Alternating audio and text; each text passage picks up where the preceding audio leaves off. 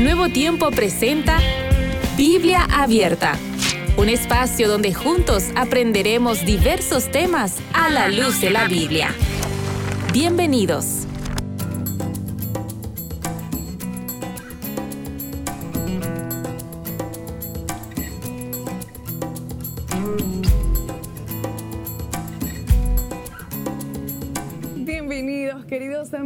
Estamos iniciando una vez más eh, nuestra edición de Biblia Abierta. Estamos contentos de que estés en sintonía. Quiero contarte que el día de hoy continuamos tratando acerca de un rey muy importante del pueblo de Israel. El día de ayer dimos inicio a esta programación. Estamos hablando del rey Salomón y hoy continuamos porque su vida no acabó con todo lo que compartimos el día de ayer, así que hoy es parte 2, ¿eh? la vida de nuestro rey, parte 2.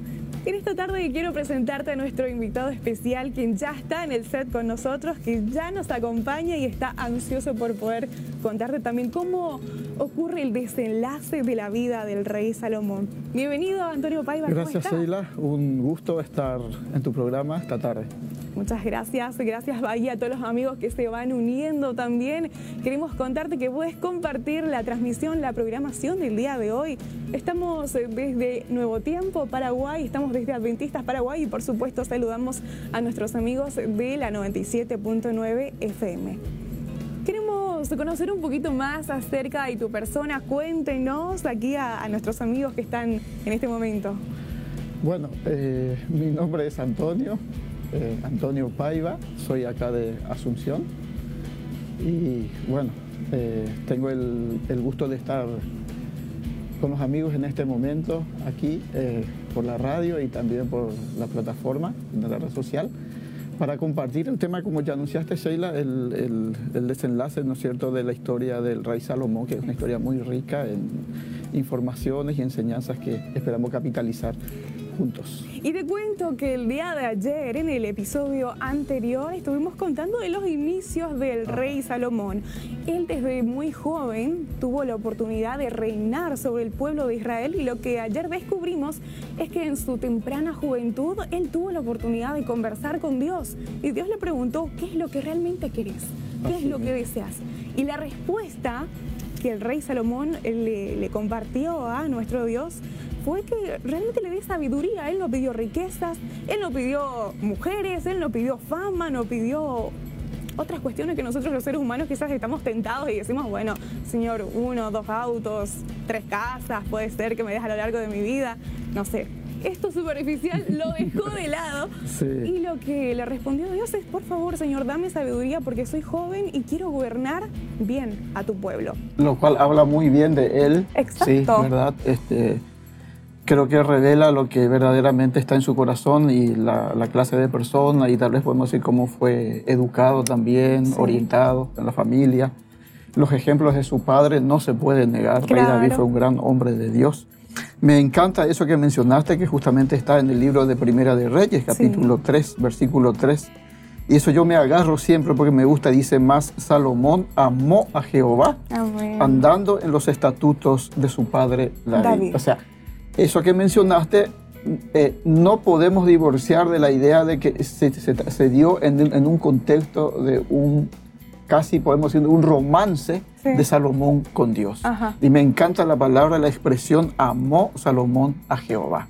Ese amor que él tenía por Dios le llevó, ¿no es cierto?, a amar también a su prójimo, a su pueblo, y desear lo mejor para ellos en vez de pensar en sí mismo, piensa, ¿no es cierto?, pidiéndole a Dios el favor de que le ayude para que pueda eh, tener la, la, sabiduría de poder dar lo mejor de sí para el pueblo.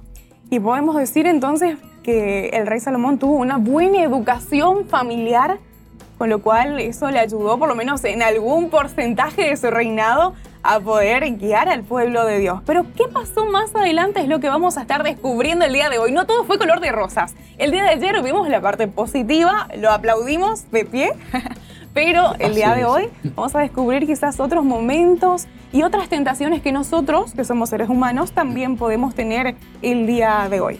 Así mismo, lastimosamente con el paso del tiempo su vida se fue, su vida moral, espiritual se fue deteriorando por razones, ¿no es cierto?, que nos presenta también la Biblia. Y yo creo que queda como una luz de alarma aquí en el registro bíblico para que podamos eh, prestar atención a eso, el por qué suceden esto, eh, ¿no es cierto?, sacando de la vida de, Salomón. Excelente. Eh, y bueno, lastimosamente es eso y ese es el tema que creo que vamos a tratar en esta tarde. Queremos invitarte a que traigas tu Biblia en este momento, porque vamos a hablar un poquito más acerca de lo que pasó en la vida de Salomón. Titula el día de hoy La prosperidad y el orgullo acarrean desastres. Así mismo, ese es el título eh, que tiene que ver con la segunda parte de la historia de, Salomón. Habíamos hablado, eh, en su momento se había hablado del inicio eh, hermoso, promisorio del reinado de Salomón.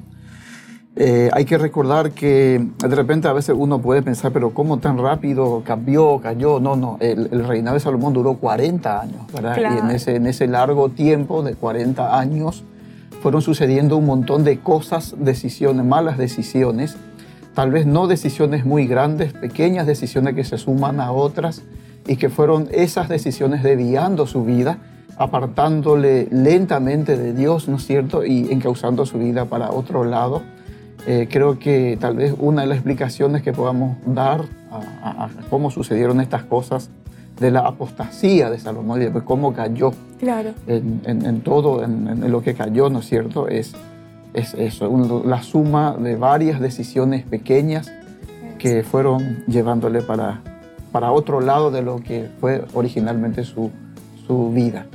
El día de hoy entonces podemos entender que el apartarnos de Dios no es solamente un paso, sino que eh. son una serie de decisiones que nosotros tomamos que con el tiempo nos apartan de Dios. Así mismo. Eh, en la Biblia queda clarito que lo que podríamos llamar como punto de inflexión donde, donde eh, comenzó el desvío de Salomón fue lo que se encuentra en el capítulo 3 de Primera de Reyes, creo que podemos buscar eh, Sheila y los amigos que nos están acompañando también. Queremos invitarle a que alisten ya sus Biblias en este momento e invitarles también a que abran Primera de Reyes, capítulo 3. Capítulo 3, sería estupendo, ahí vamos a acompañar la lectura.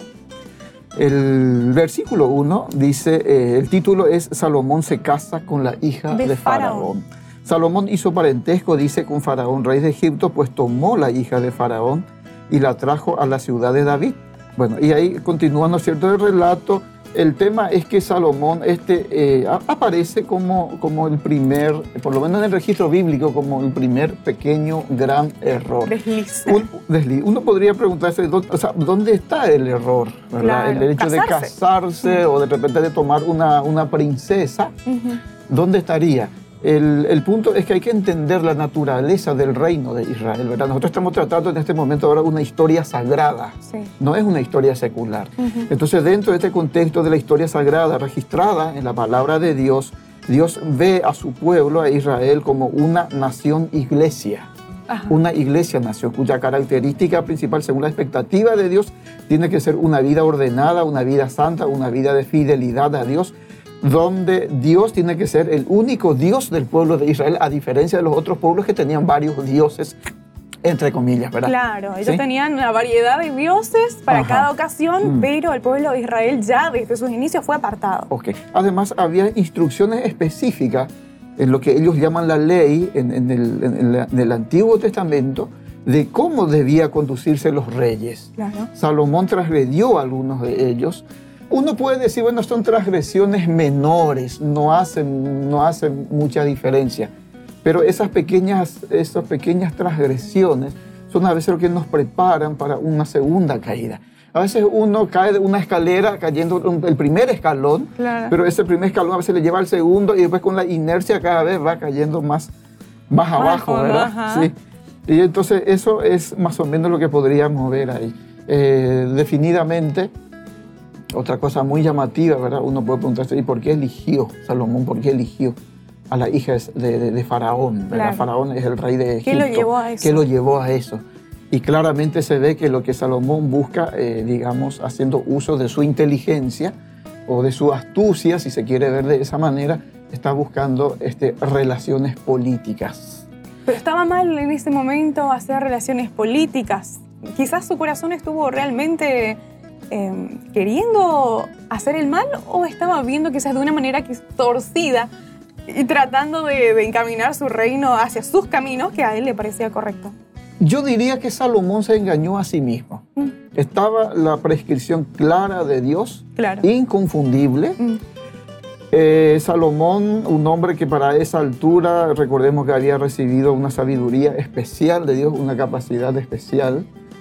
Y tal vez el error de Salomón es confiar más de la cuenta en su sagacidad, en su capacidad, y entonces comenzó, su intención evidentemente era buena, quería, este, al fortalecer la relación con Egipto, hay que entender que Egipto en ese momento era una potencia, una potencia mundial, y no sería mala idea desde el punto de vista netamente humano este, hacer alianza y la mejor manera es tomando a la hija de Faraón. De esa manera, ¿no es cierto? Al suero le tienen el bolsillo y todo, todo Egipto, ¿no es cierto?, estaría incondicionalmente, del, yo diría, si yo me pongo en lugar de, de, Salomón, diría, todo Egipto estaría del lado mío porque el corazón de, su, de, la hija de Faraón está conmigo. Entonces, una estrategia, una estrategia astuta, em, pero como dijimos, tiene un trasfondo de, de desobediencia a la prescripción clara de Dios acerca de este punto, las relaciones con otras naciones. Y si vamos un poquito más adelante en la lectura de la Biblia en este momento, podemos adelantarnos a Primera de Reyes, capítulo 11. 11. Vamos entonces. Aquí, aquí estamos dando un gran salto, ¿no es cierto?, del, de relación comparado con el tema de ayer y hoy. Ya estamos transcurriendo aproximadamente una historia de casi 40 años, porque se nos presenta ya la, la, la, la, última parte de la vida del reinado de Salomón. En Primera de Reyes, capítulo 11 reitera este tema, evidentemente, el, por llamar así, ¿verdad? el primer amor de Salomón. Eh, versículo 1 dice, pero el rey Salomón amó, además de la hija de Faraón, a muchas mujeres extranjeras. A las de Moab, la de Amón, la de Edom, la de Sidón. Yo quisiera acá sacar una rápida conclusión, una aplicación. Eh, ¿Acaso no se, no se nos estaría sugiriendo en este texto, con una lectura atenta, que ese primer desliz de Salomón como que abre lugar, da lugar a, otros, a otras decisiones erróneas de la misma naturaleza? Y sabemos cómo funciona la, la, la mente humana, ¿no? A veces ese primer error nos, eh, como que nos habilita más, nos capacita para un segundo paso. Y después el segundo paso viene el tercero y después quién nos para, ¿verdad? Claro, cuando damos el primer paso me parece que el segundo, el tercero y el cuarto es un, un poquito más fácil. Se vuelve cada vez más fácil. Y eso pasó entonces. Y entonces ahí versículo 12 nos explica, dice, gentes de las cuales Jehová había dicho a los hijos de Israel, no os llegaréis a ella. Este es el punto que ya estuvimos mencionando al principio, que esta es una clara transgresión de Salomón. Eh, puede ser que se vea como algo pequeño, algo grande, cada uno juzgará a su manera, pero Dios siempre es clara en su, en su, en su forma de presentarnos las cosas. Dice que había dicho a los hijos de Israel, no os llegaréis a ellas, ni ellas se llegarán a vosotros, porque ciertamente harán inclinar vuestros corazones tras sus dioses. O sea, que a estas, pues, se juntó Salomón con amor. Y a continuación cuenta su desastrosa historia ya, una poligamia imposible de comparar con otros registros. Tuvo 700 concubinas, concubinas, dice, y 300 mujeres. Y por supuesto, estas desviaron su corazón. O sea, que uno de sus primeros errores sería el amor hacia algo prohibido, prohibido por Dios. Así mismo. Sí, yo, así mismo, y, destacaría el tema esto. A veces hablamos de un errorcito, ¿verdad? una, pequeña, una pequeña desviación ahí, como para volver otra vez. Pero a veces en la vida espiritual, desde la perspectiva de esa pequeña desviación, lo que hace en realidad es fortalecer en nosotros ya esa naturaleza de querer a veces desafiar o transgredir los claros mandamientos de Dios. Y ya después ya todo es cuestión de inercia. Y si hablamos un poquito más acerca de la prosperidad que él tuvo, ¿cómo podemos eh, tener una relación estrecha entre la prosperidad y alejarnos de Dios y cómo también podemos nosotros sacar alguna conclusión actual para nuestra vida. ¿Será que la prosperidad del dinero está prohibido por Dios? Muy importante el tema, Sheila, y está justamente el todo el relato está dentro del contexto de la tremenda prosperidad de Salomón. Salomón fue un hombre muy inteligente, fue un gran administrador, un político, fue un comerciante. Si leemos desde el capítulo 3 de Primera de Reyes hasta el capítulo 11, donde estamos ubicados ahora, vemos que Salomón comercializaba de mil maneras, ganaba, ganaba, acumulaba riquezas, pero yo no encuentro aquí en la Biblia que eh, eh, la prosperidad material de Salomón sea la causa principal de su caída. Eh, no podemos, por lo menos dentro de este, acá dentro de este texto, atribuirle a la riqueza, no, no, como decir, bueno, Salomón fue rico y porque fue rico, anga pobrecito, se apartó de Dios. No, no, no. No, es así. Sin embargo, es verdad que la prosperidad material eh, conlleva también algunos peligros y estos peligros que rodearon Salomón probablemente potenciaron algunas otras cosas al punto, ¿no es cierto?, de eh, llevarle por el camino que es finalmente tránsito. Y si continuamos hablando acerca del tomar las mujeres por alianza, una de las preguntas que, que, queremos compartir también con nuestros amigos el día de hoy. ¿Por qué tomar mujeres por alianza? Quizás por alianzas políticas, comerciales, como habíamos mencionado, eh, fue un paso errado. Eh, sí, definitivamente eh, fue un paso equivocado. Desde la perspectiva de lo que es el pueblo de Dios y un rey, a los conceptos de Dios. Claro. Evidentemente es común, era común son, eran comunes estas alianzas. La historia lo ha demostrado mil veces, no nos muestra que es algo muy común. Han sucedido, pero para el pueblo de Dios y para un siervo de Dios como lo fue Salomón, no era lo más recomendable por el peligro espiritual que conllevaban estas alianzas políticas. Claro, por el peligro justamente mm. ¿Y cuáles serían esos peligros que él tuvo que atravesar, quizás los ídolos que estas mujeres eh, adoraban? Ahí está. Creo que en el versículo 4 está la respuesta. Vamos entonces a la Biblia. A la Biblia, exactamente. Primera de Reyes, capítulo 11, versículo 4. Ahí está la, la clave. Dice, y cuando Salomón era ya viejo, sus mujeres inclinaron su corazón tras dioses ajenos. Claro. Y su corazón no era perfecto con Jehová su Dios, como el corazón de David, su, padre. digamos, Salomón estuvo jugando con fuego. ¿Por cuánto tiempo? Por mucho tiempo. ¿sí?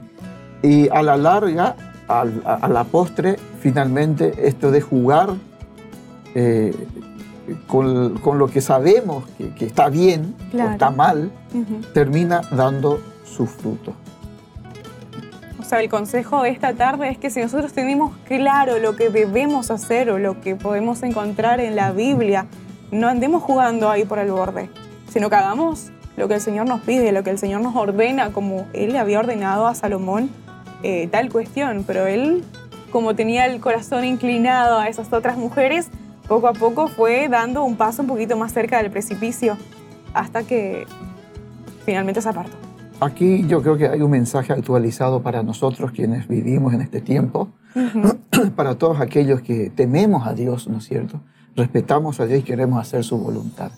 Son muy reiteradas las prohibiciones en la Biblia acerca de no unirse en yugo desigual con los incrédulos. La pareja, ¿no es cierto?, que elegimos, sea mujer o varón, en gran medida va a influir en nuestra vida, va a afectar nuestra vida, en todos los, en todos los ámbitos, en todos los aspectos de la vida.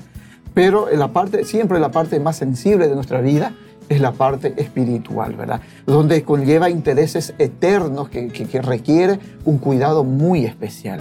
Entonces, eh, aún, tanto en el, Nuevo, en el Antiguo Testamento como en el Nuevo Testamento, nos recuerda que eh, seamos muy cuidadosos a la hora de elegir al compañero o a la compañera de la vida. En lo posible, si yo soy temeroso de Dios, que me fije también en una mujer o en un varón, dependiendo del caso, temeroso de Dios y con quien podamos fortalecernos, animarnos y transitar esta vida hasta eh, llegar a la eternidad.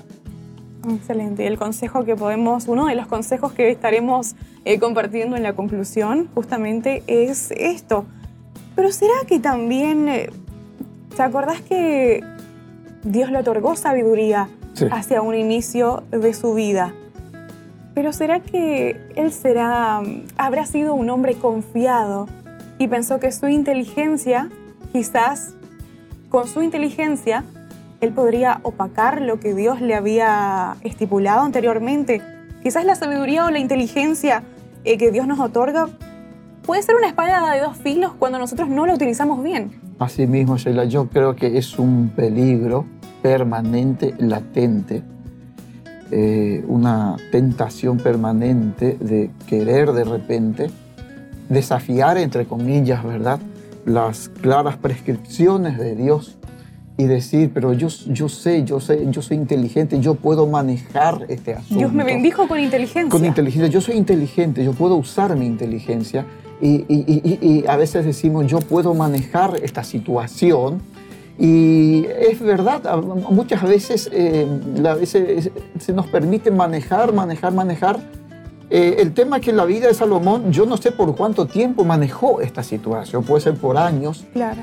Pero llegado el momento, eh, eh, se ve ¿no es cierto? a las claras que confiar en nuestra prudencia, en nuestra inteligencia, en nuestra capacidad, sean, este, sea cual fuera la capacidad que tenemos, ¿verdad? Que puede diferir uno, o, lo que yo creo que tengo de mi capacidad, al punto de desafiar lo que Dios ya estableció, estamos jugando con fuego.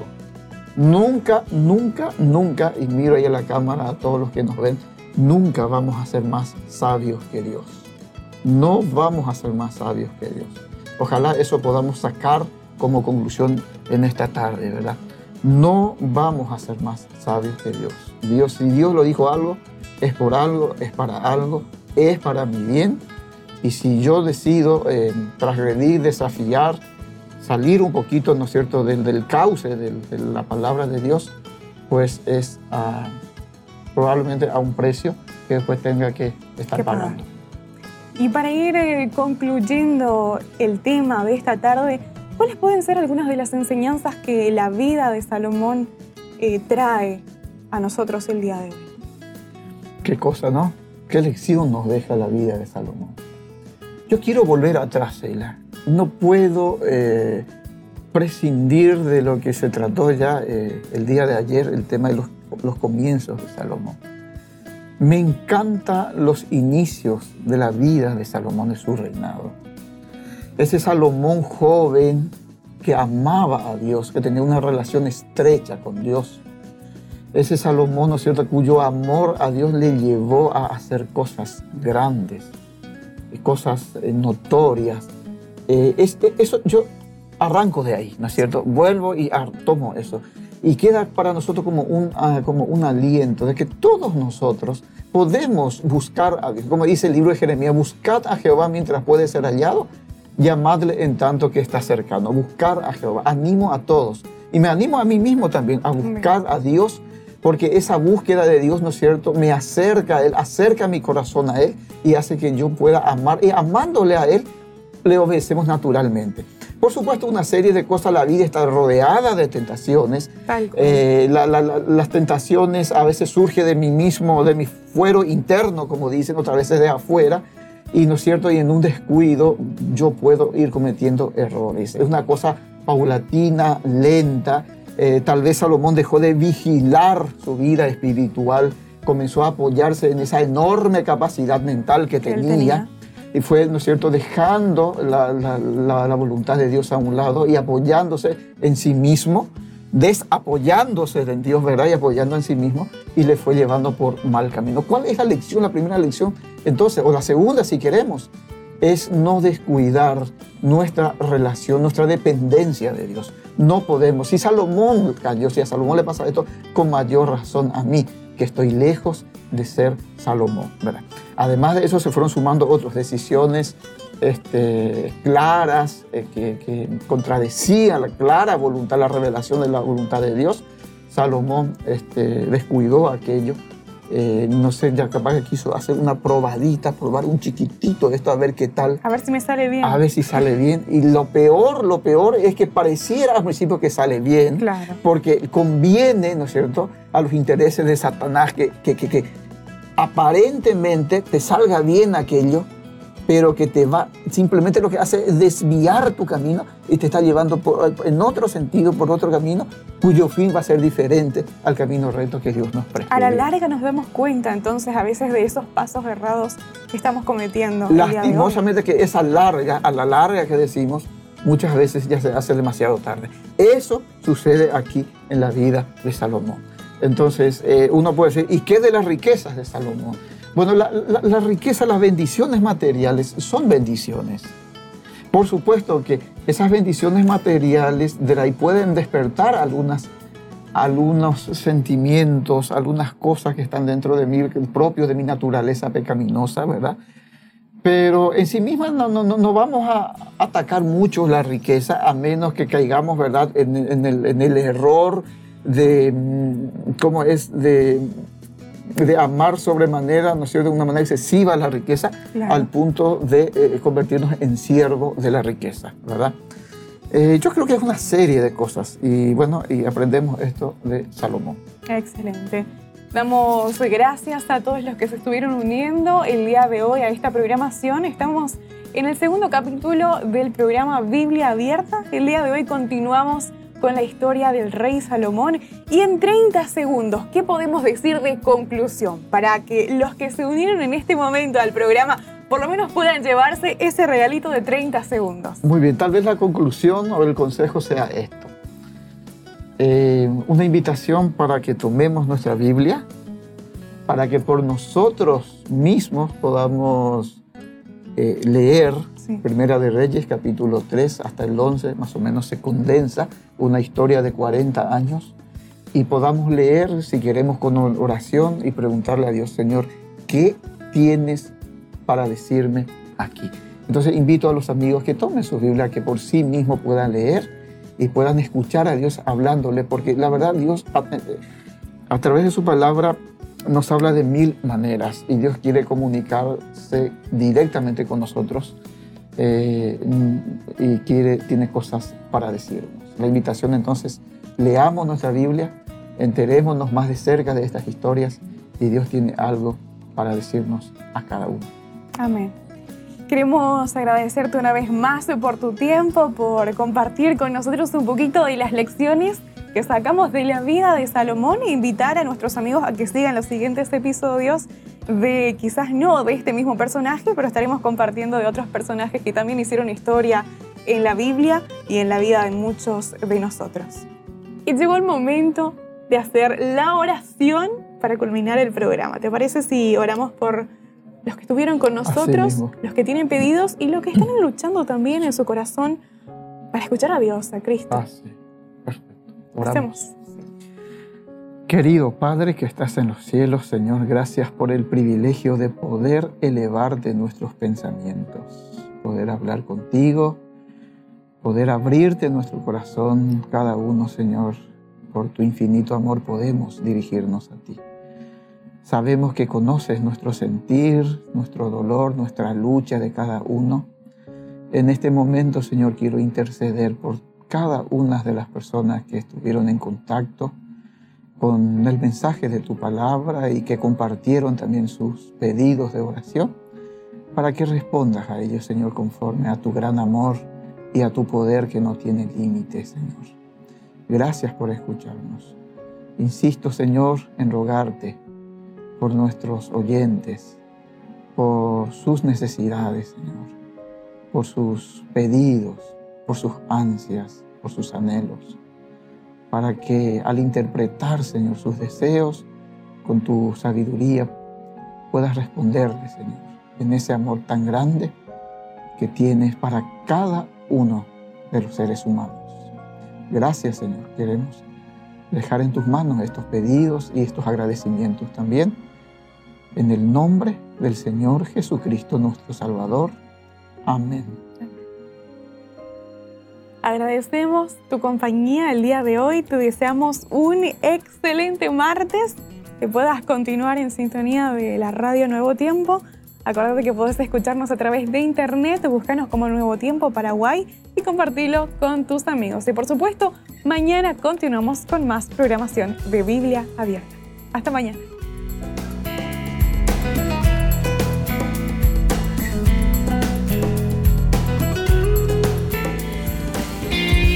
Esto fue Biblia Abierta. Será hasta un próximo encuentro, aquí por Nuevo Tiempo.